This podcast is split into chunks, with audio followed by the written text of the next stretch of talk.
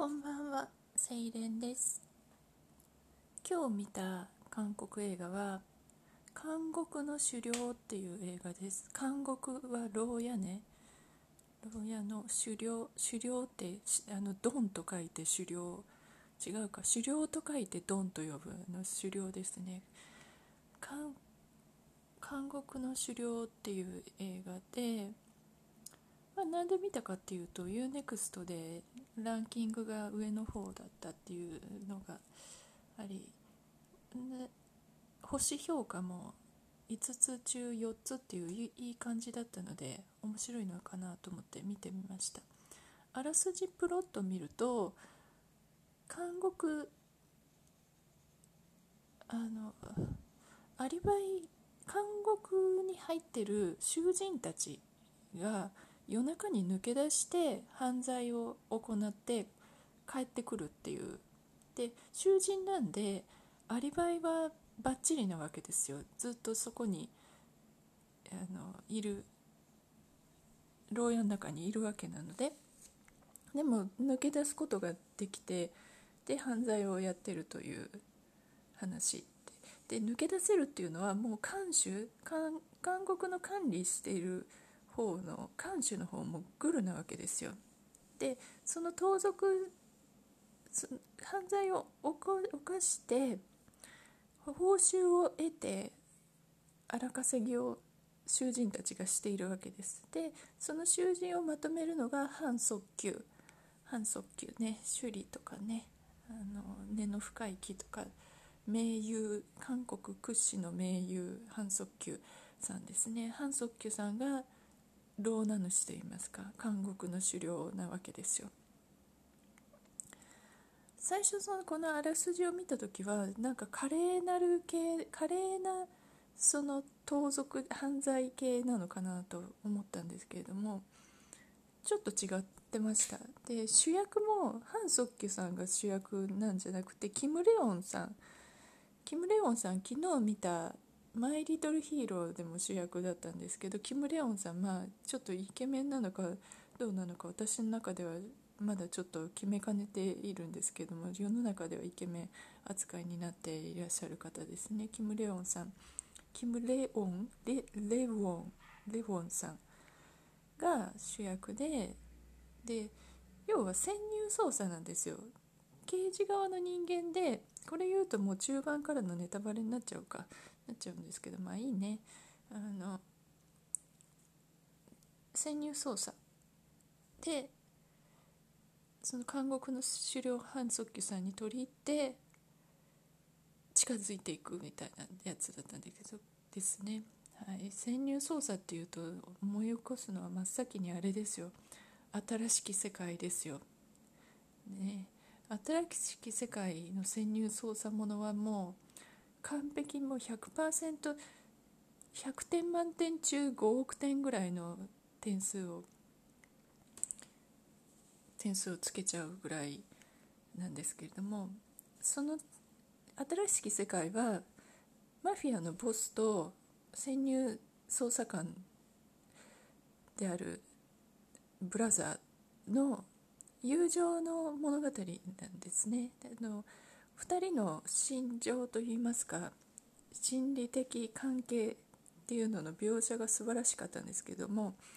そういうのを連想しちゃうと今回の監獄の狩猟はそういうそのバディ感っていうかその信頼を得るんだけれども実はみたいなそういう心理的駆け引きの描かれ方がなんか薄い薄い。そしてただひたすらに残酷であっさり人が殺されていくという。ちょっとあっさりあっさりあれあっさりじゃないっていう感じなので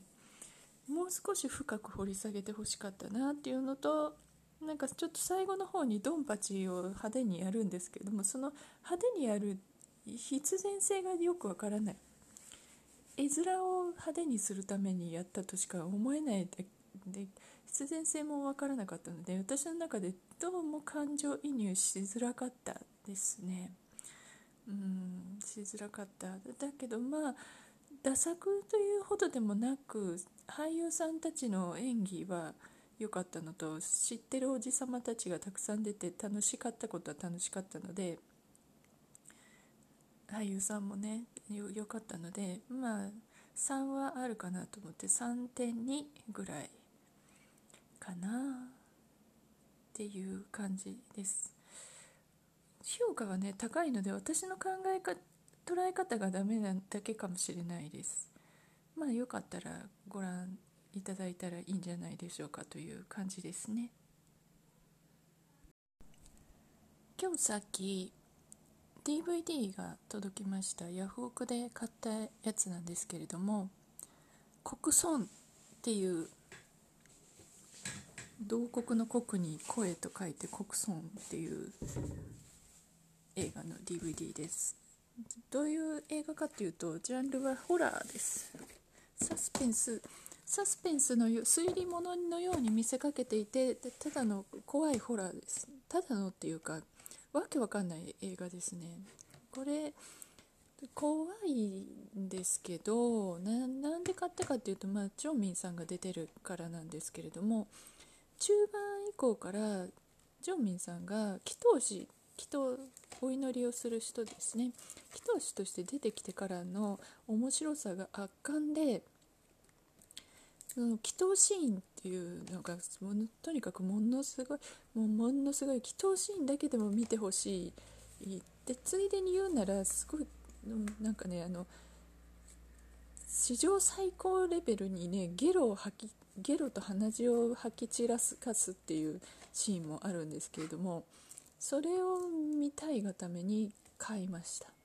ヤフオクでねヤフオクでねこれ270円くらいでプラス送料250円くらいで500円ちょっとで買いましたので来たらねすごいね綺麗なパッケージに綺麗に入ってきてたのでこれすごいいい買い物したなと思って、はい、国村いや面白かったです。次にね狙うのはアシュラかな。アシュラ。アシュラもまためちゃくちゃ面白い映画なんですよね。アシュラはなんで面白いんだろう。私あんまりクライムとか暴力的なのとか残酷なのあんま好きじゃない方だったと思うんですけれども。なんかねこの救いようのない感じの中でちょっと笑えてきちゃうところとかあったりとかキャラ出てくるキャラがみんなすごい可愛いんですよね。市長の役を狂った市長の役をファン・ジョンミンさんがやってるんですけど普段いい人キャラがどちらかというといい人キャラに思われているジョンミンさん。まあいい人キャラなんでかっていうとアクシデントカップルのドンベックさんみたいな。ね超いい人キャラやってる。そのイメージが大きい中でその正反対の狂ったもう悪人中悪オブ悪みたいなレジェンド・オブ・悪みたいな感じの市長さんをやってで、まあ、その市長がどれだけない可愛いんですがそのアシュラもね手元に置いて見たい。とにかく見たい。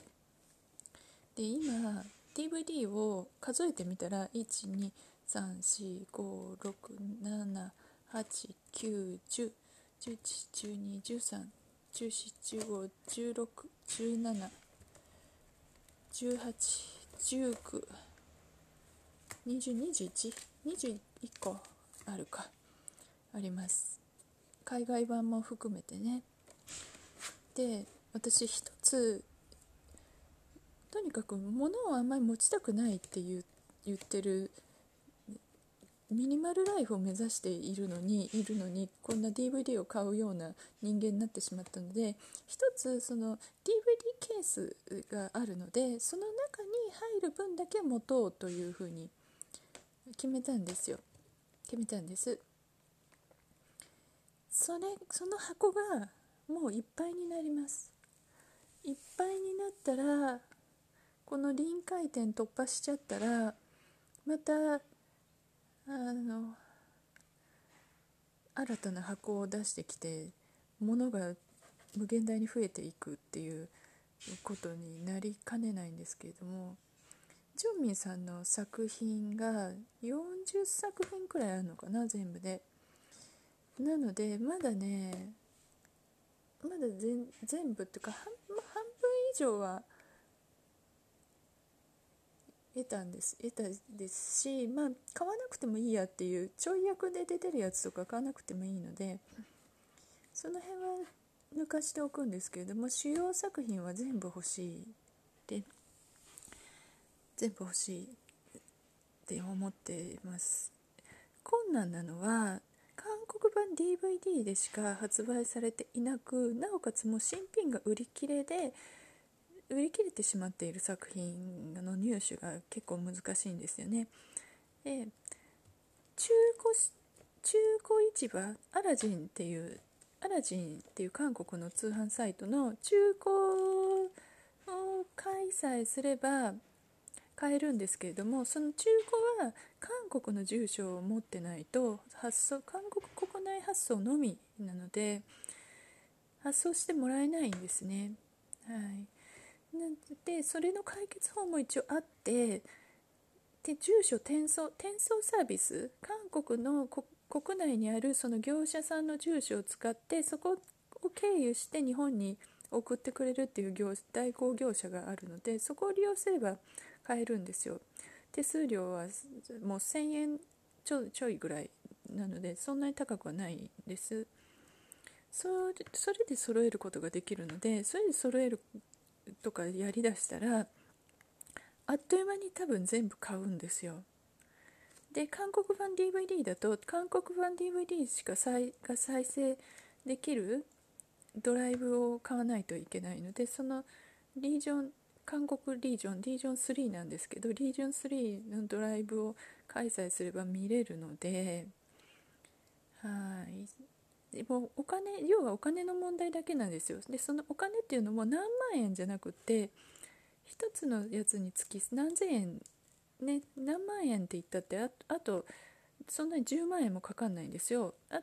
あと数万円もかければ全てコンプリートできてしまうのでちょっとねゆっくりやろうかなと思います、うん、まとめて買った方が送料の節約になるので、まあ、まある程度はまとめて買うとは思いますけれども焦、うん、恋恋は焦らずで少しずつコレクションをね増やしていった方がいいなと思います。でジョンミンさんで買った DVD も見てないのもいっぱいあるんですよ。なんか全部見てしまうと楽しみがなくなってしまうような気がしてちょちょっとずつちょっとずつ見ようかなと思ってまだ見てないのがあるんですけども9月にジョンミンさんのお誕生日が9月1日にあるんですね。1970年9月1日生まれなんです。なんですけれどもその日にデビュー作になった「ワイキキブラザーズ」を見てそれからジョンミン月間じゃないけどジョンミン週間として毎日ジョンミン映画を見るっていう贅沢なこともしてみようかなと思ったりもするんですけれどももったいないかな。もったいないかな。それともやっぱ見ちゃって見た上で語ろうかっていうかすごい悩みです。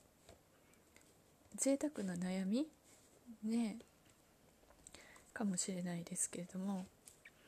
1回見たやつはもう喜んで何回でも何回でも見れるんですけども見てないやつ本当も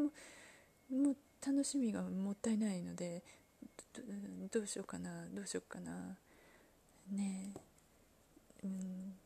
まあそんなことを悩んだりしてるという話でございました。まあジョンミンさんの DVD の話いたしました。メイクのね方法を最近確立しつつあるというかいろんな YouTube やりながらいろんなメイク法を試してみて1回の特にアイメイクねアイメイクに1回に5色とか使ったりしてすごい時間かけちゃったりすごい時間かかってメイクしたりとかしてたんですけれども最近は2色使いを極め始めましてで1色はアイホール全体にベースメイクを入れてあのベースメイクっていうかアイホール全体にベースシャドウっていうんですか？を入れ入れてで二重のラインと下まぶたのライな涙袋部分にもう一色ちょっと濃いめの色を塗るっていうので割と安定してきてます。でアイシャドウを一度全部ばらして100円ショップのファイルケースにあの両面テープでグラデーションに並べたっていうやつを一回やったのをさらに剥がしてもう一回アイシャドウの元に戻して今戻したんですね。でも、まあ、もうそういうことやってるのでアイシャドウが傷がついちゃってて売ろうかなと思ったんですけれども売れないような状態に、うん、なんか汚くなって売れない感じになってるのでもうこうなったら使わなきゃっていうことで使い始めましたで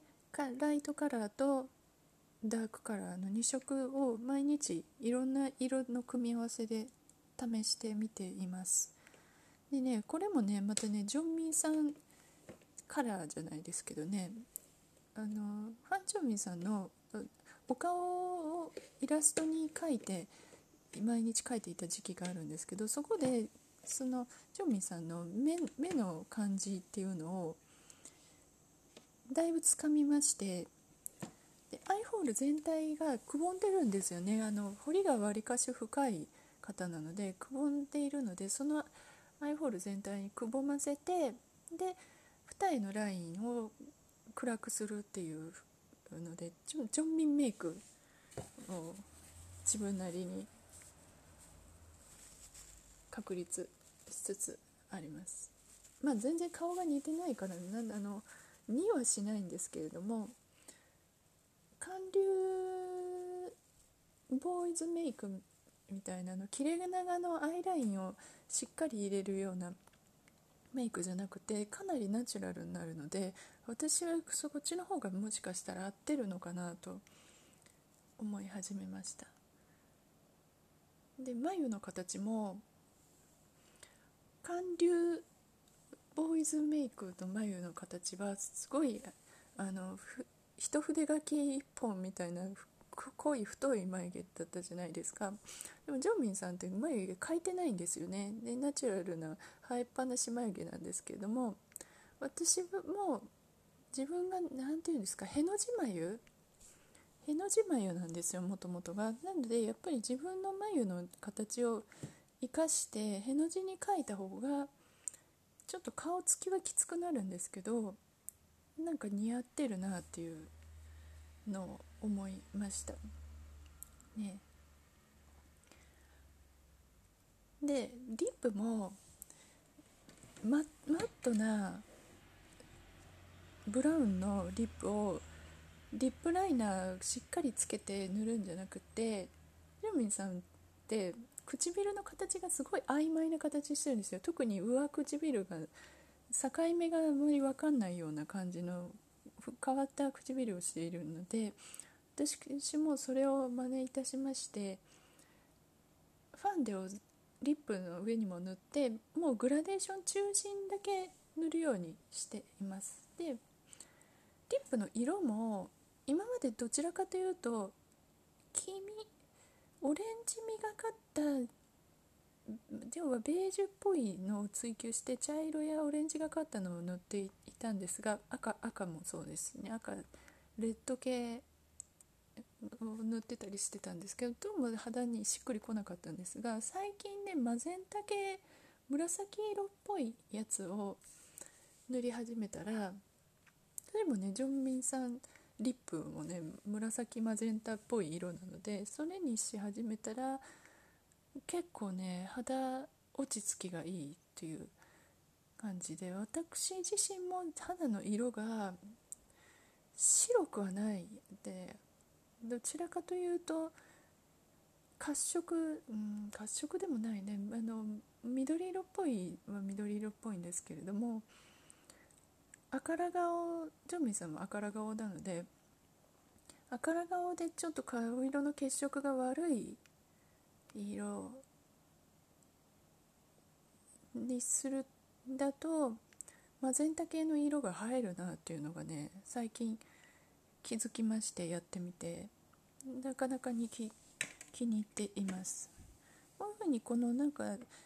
メイクの感じがうまくいくと毎日メイクするのが楽しくなってきますね。はい。アイシャドウをグラデーションにして戻したっていうのでエチュードハウスのレオパードランウェイっていうアイシャドウがあるんですけどそれを戻す時に元の色の配置じゃなくてできるだけグラデーションになるようにして戻したんですよ。そうやってやるとこれとこれってほぼ同じ色じゃねっていう色が何色もあってこれは分かりにくいわと思いました。でこんなにこんなこんな微妙な色なんて見分けがつくわけがないからいらないんじゃないかなと思ってもう私はこんなたくさん色が入ってるあのアイシャドウは買うまいと心に強く誓いましたね。もうブラウン系だけでいいいいじゃんというふうに思ってきました。アイシャドウって本当ねあの魅力的なのですぐ欲しくなっちゃうんですけれども戒めにねあの次から次へとアイシャドウ買っても使い切れないんだから結局本当に使うのは2色だけなので、うん、もう今持ってるのを最後に買うのはやめようと思ったりしています。やっぱりそうね憧れてる好きな方の顔の印象を真似してメイクするのって楽しいなっていうことと、はい。まあ、まとまりませんでしたがアイメイクのお話あとリップのねお話でございました。